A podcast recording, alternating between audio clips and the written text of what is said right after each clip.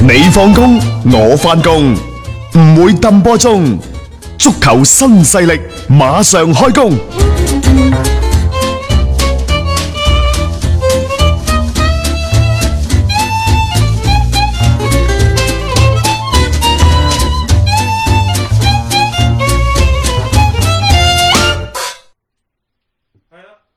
係啦，咁啊，除咗話琴晚嘅英超嘅賽事啦，嗰場嘅比較焦點嘅比賽之外咧，其實歐洲嘅球壇咧，呢個週末咧一樣都係好熱鬧嘅，即係好多嘅一啲強隊啦，都係紛紛上場啦。即係而家你講話可能爭冠嘅懸念嗰邊咧，英超就唔係話太大㗎啦，更加多嘅嗰個嘅即係焦點咧，就落咗喺呢個聯賽前四嘅一個嘅爭奪上邊啦。即係睇下邊支球隊可以係搭上呢一個嘅前四嘅嗰一班車，然後攞到一個嘅歐冠嘅席位嘅啫。嚇咁嗯啊，可能其他嘅聯賽嗰邊咧就相對咧嗰個戲碼咧會係好睇啲，即係活捉好多。即係誒、呃始終呢，就西班牙超級足球聯賽嗰度呢，即係我哋話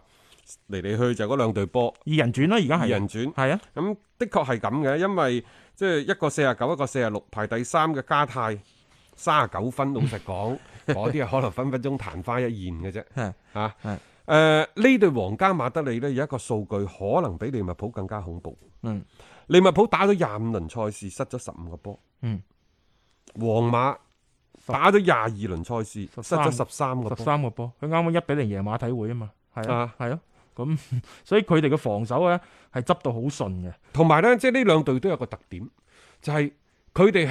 賽季初都有那麼一段嘅動盪期。嗯利物浦唔使講啦，即係之前逢比賽就有失波。嗯，而嗰段時間嘅皇家馬德里呢，其實亦都喺即係呢一個所謂和波啊、贏波啊等等啊，不斷咁糾結糾纏嘅。但係都係去到十一月、十二月左右，兩隊波呢，佢係先後捉起咗個無敵嘅防線。嗯，極其之相似嘅個走勢，只不過即係呢隊嘅利物浦嘅腳風啊更加之順啲。嗯所以你會睇到佢好似廿五場贏咗廿四場，但係實際上就失波而言，絕對嘅失波數而言咧，皇馬仲少過嗯利物浦。係咁啊，所以呢樣嘢咧就要引起重視啊，特別即係如果巴塞嗰邊咧仲想同皇馬去前鬥落去，因為打到呢個週末結束咗之後咧。積分上邊係皇馬處於一個領先嘅位置，而且佢哋嘅嗰種嘅防守嘅穩健呢，係一場又一場咁帶俾球隊呢一個勝利嘅情況。而相反呢，巴塞羅那啦喺呢個過程裏邊呢，佢總有一個問題未解決，就係、個客場嗰邊經常係出問題嘅。即係喺客場，如果佢哋又係咁樣解決唔到呢種成日頻頻失分嘅狀況的話呢，咁皇馬就憑藉住佢哋好優質嘅防守，可能就自此將個積分嘅優勢係鞏固咗落嚟嘅。大家唔好笑話，皇馬好似佢入波都仲係即係以佢哋嘅嗰個即係定位嚟講偏少啦，而且集中喺賓森馬嘅身上。但係佢哋每一場比賽能夠保持住呢一種嘅防守嘅走勢，然之後咧再靠住前面嘅球員咧去揾食，一個兩個入波已經足以解決咗場比賽嘅戰鬥嘅話呢，咁呢隊皇馬其實可以係一個去到非常之恐怖嘅一個存在，係包括埋佢哋去到歐戰嘅賽場上邊都唔容易過㗎。啊！即係呢樣嘢，我覺得其實係斯丹慢慢慢慢叫執翻順隊波嘅一個好重要嘅標誌嚟嘅。啊，斯丹有個特點，啊留前鬥後，嗯，所以聰明的腦袋就不長毛。係老實講咧，之前呢， 我多少都有啲覺得，即係睇佢又會低少少。我成日覺得呢，即係佢啲玄學犀利係，啊，嗯但運氣加持。但係啲，技戰術就唔見得有啲咩出彩啊嚇。但係而家咁睇呢，呢班波真係俾佢執下執下，真真係非常之到位。嗯，基本上整個個防守真係密不透風。即係佢捉好呢個防線啦，佢又好知道點樣樣令到球隊迅速咁走出一種嘅即係比較亂嘅局而面。嗯最關鍵呢，就係佢走，佢擺脱咗呢個所謂球隊對 C 朗嘅依賴啫嗯。係啊，而家佢嘅入波可能會係比誒呢一個巴塞嗰度少咗十二隻啊，嗯係咪？咁啊，但係佢積分佢係領前三分，仲有佢個失球嗰方面比對手係少咗十三隻，嗯亦就就正勝球而言，雖然佢入波唔多，但係正勝球佢仲領前巴塞一隻，嗯所以你可以睇到咁嘅情況就係、如何去擺脱所謂嘅 C 朗離開嘅後遺症，先從防守執起。可能而家皇馬少嘅就係少咗 C 朗啲入波啫嘛。嗯，但係我失波少咗，我正勝球多咗，我其實積分自然就上嚟即係嘅。補翻上去啊嘛呢樣嘢嚇。誒，巴塞羅那石頂上咗之後呢，其實我睇佢呢兩場開始有啲轉，美斯嘅位置呢，比過去收得更加之後，嗯亦就係喺之前懷迪嗰陣時咧，就可能懷迪分分鐘就喂大佬，你中意點打啊？你想點打啊？不如我哋傾個偈，你再上去打啦。即係華為迪時期嘅美斯，一定喺佢最想出現嘅，又或者佢自己最舒服嘅位置嗰度。而家呢，我睇石地恩，我只係我自己推測嚇，我覺得石地恩呢係同美斯一個嘅溝通。溝通係啊呢個溝通呢，可能亦都獲得咗美斯嘅認可。總之而家美斯，我感覺就係佢離對方嘅球門遠咗，但係佢對於成隊波嘅組織嘅梳理呢，係揼揼掂。所以琴日點解送出咗兩兩次嘅助攻？佢而家有啲咁多呢，就似當初恩尼斯達。當然佢冇恩尼斯達咁多防守任務，佢介乎恩尼斯達同埋以前美斯嗰個位置嘅中間嗰度。嗯嗯，佢更加多做一個串轉聯緊㗎呢班波喺度梳理嘅轉緊㗎嗯角色咯，即係呢個係更加好咁。老實講，亦都係保護咗美斯嘅一個做法。但係老實講，呢一種轉到底好與壞？嗯，睇咗呢兩場，我唔敢講，因為上一場俾華倫西亞打到呢，就係啊成個屁股都花晒，係啊，所以好與壞未知。因為美斯嘅防守，尤其喺身後嘅防守，你冇人鬥住佢嘅話呢，佢嘅、位置後撤其實係一種災難嚟嘅。所以喺咁嘅情況之下，我覺得仲需要有所觀察，因為琴日你睇到啦，李雲特傾力嘅反撲。其實李雲特唔係冇機會㗎，只不過當然啦，巴塞亦都浪費咗好幾個嘅機會，因為冇美斯喺前邊，前場嘅隊友嘅把握能力相對就真係差啲，所以兩隊波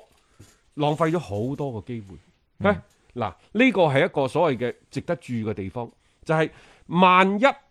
美斯而家係位置縮後咗，一陣間上又上唔到去，守又守唔住，嗰陣時點樣辦？好啊！你而家覺得贏咗場啊？琴日又話美斯幾咁好啊，賽後表現打十分啊咁樣，但係你唔知道下一場又如何。係啊，一旦你嗰個位置俾人哋捉住嚟猛打，咁你係咪又要重新去諗過呢一個嘅陣容嘅？所以我就話咧，嗯呢個係需要觀察。嗯你唔同嗰邊嘅斯丹，佢已經即係執對波執得係差唔多順暢啦。冇錯，我就話點樣睇呢隊巴塞執得順唔順？我睇起碼最近呢三場賽事，我先睇佢防守先。嗯，防守守唔守得住？守得住，前邊自不然有辦法。如果前邊有辦法，防守又守唔住嘅話，我始終都係覺得大膽啲講句呢，就係石地恩對球隊嘅改造未必成功。當然呢個係需要嚟緊嘅三場甚至乎五場嘅賽事、去做一個印證。但係而家西甲聯賽鬥到咁叮當馬頭嘅時候，俾唔俾你咁多嘅容錯嘅空間呢？啊呢樣嘢。你自己諗掂佢啦。係啊即係老實講句啊，即係成日話 set 地恩上嚟之後有咩重掌、咩傳控足球等嗯等嘅呢啲嘢。睇落去好似好唔錯嚇，但係中間其實有好多嘢呢係需要佢哋慢慢去執掌翻嘅，即係睇睇佢哋嚟緊嘅成個部署會係點樣嘅情況啊！激情澎湃，不吐不快。足球新勢力，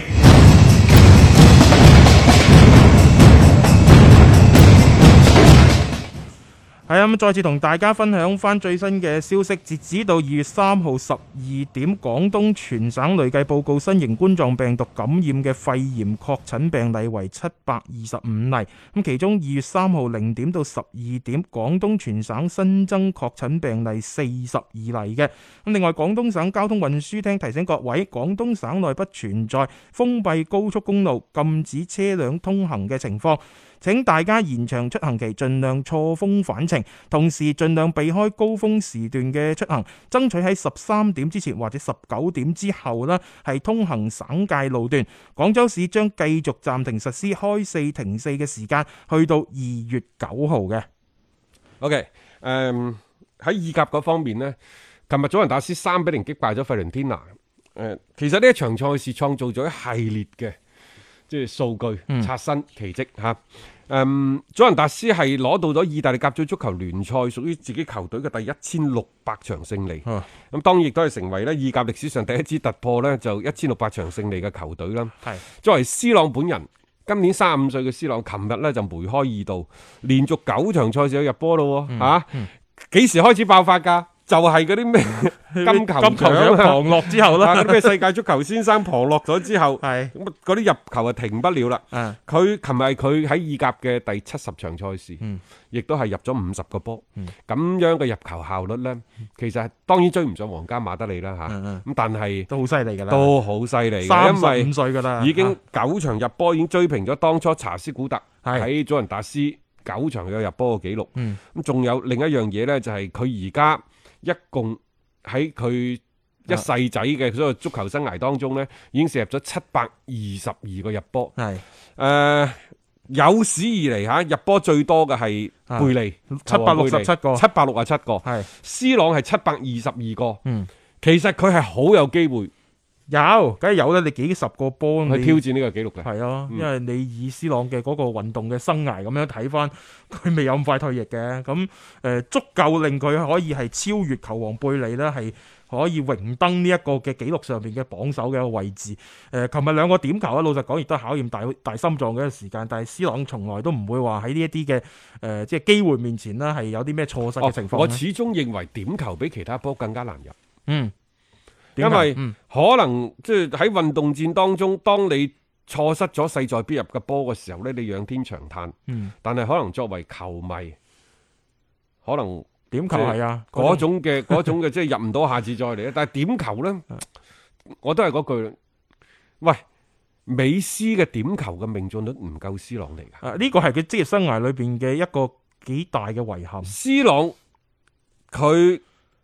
嘅嗰個點球嘅平均命中率呢係百分之八十六，嗯美斯得百分之八十一㗎咋。嗯嗯都幾難追嘅，老實呢個講講呢個差距。嗯，大心臟嘅時候咯，同埋你真係萬眾矚目，全場焦點放晒喺你度，大家都認為，且 C 朗射點球點可能失㗎啦。咁其實呢個無形就係一種壓力啦。再加上呢，嗱，到底你而家問沙利啦，嗯到底係擺四三三好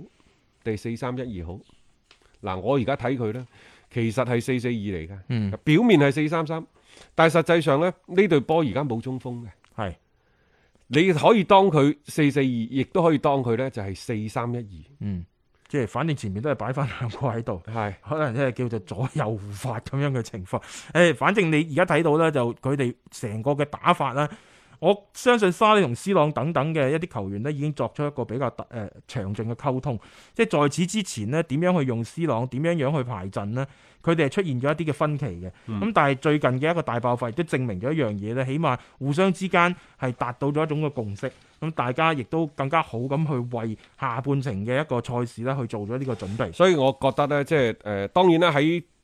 九十分鐘嘅賽事當中呢，你係唔可能一本通書讀到老嘅，無論係四三三、四四二。嗯抑或四三一二都好啦嚇，即係包括呢，就場面打唔開嘅時候點樣用迪巴拉、嗯啊誒、然之後希古恩啊、斯朗去點樣配合啊？我睇而家呢，就沙利慢慢慢慢好似摸到條路啦。係啊，咁即係其實都係大家嘅溝通嘅啫，點樣樣去用，同埋以 C 朗為一個核心去打造球隊嘅戰術體系，我覺得呢個大前提係要遵守嘅，因為你有個咁嘅人喺度呢，你唔將佢用得好，用到實處呢，係一種嘅浪費嚟嘅。特別係去到下半程啦，聯賽好或者歐戰又好呢 c 朗如果嗰個狀態 keep 到落嚟，係一種咁樣爆發式增長嘅情況呢，對成個祖雲達斯去衝擊任何嘅錦標呢，都係非常有利嘅。即係唔好忘記今年嘅意甲祖雲達斯唔再係話一記絕塵，佢有受到挑戰，而歐冠嗰邊呢，要更加多要打硬仗嘅實力要攞翻出嚟，佢先能夠有所作為。但係呢個挑戰呢，老實講，國米之前嘅三連平真係好傷 嘅，又帶出咗我哋之前嗰個觀點咯，就係、話到底係今年衝定係明年衝？嗯衝就肯定要衝㗎啦，只不過即係。今年係咪一個最好嘅時候咧？對於國國米嚟講，因為球隊嘅嗰個陣容嘅單薄嘅程度係不足以支持佢哋雙線作戰嘅，嗯只有通過不斷嘅引援去充實球隊嘅厚度，先至可以對祖人嘅霸主地位快速衝擊。只話呢個情況呢，我哋留翻聽日再同大家咧作。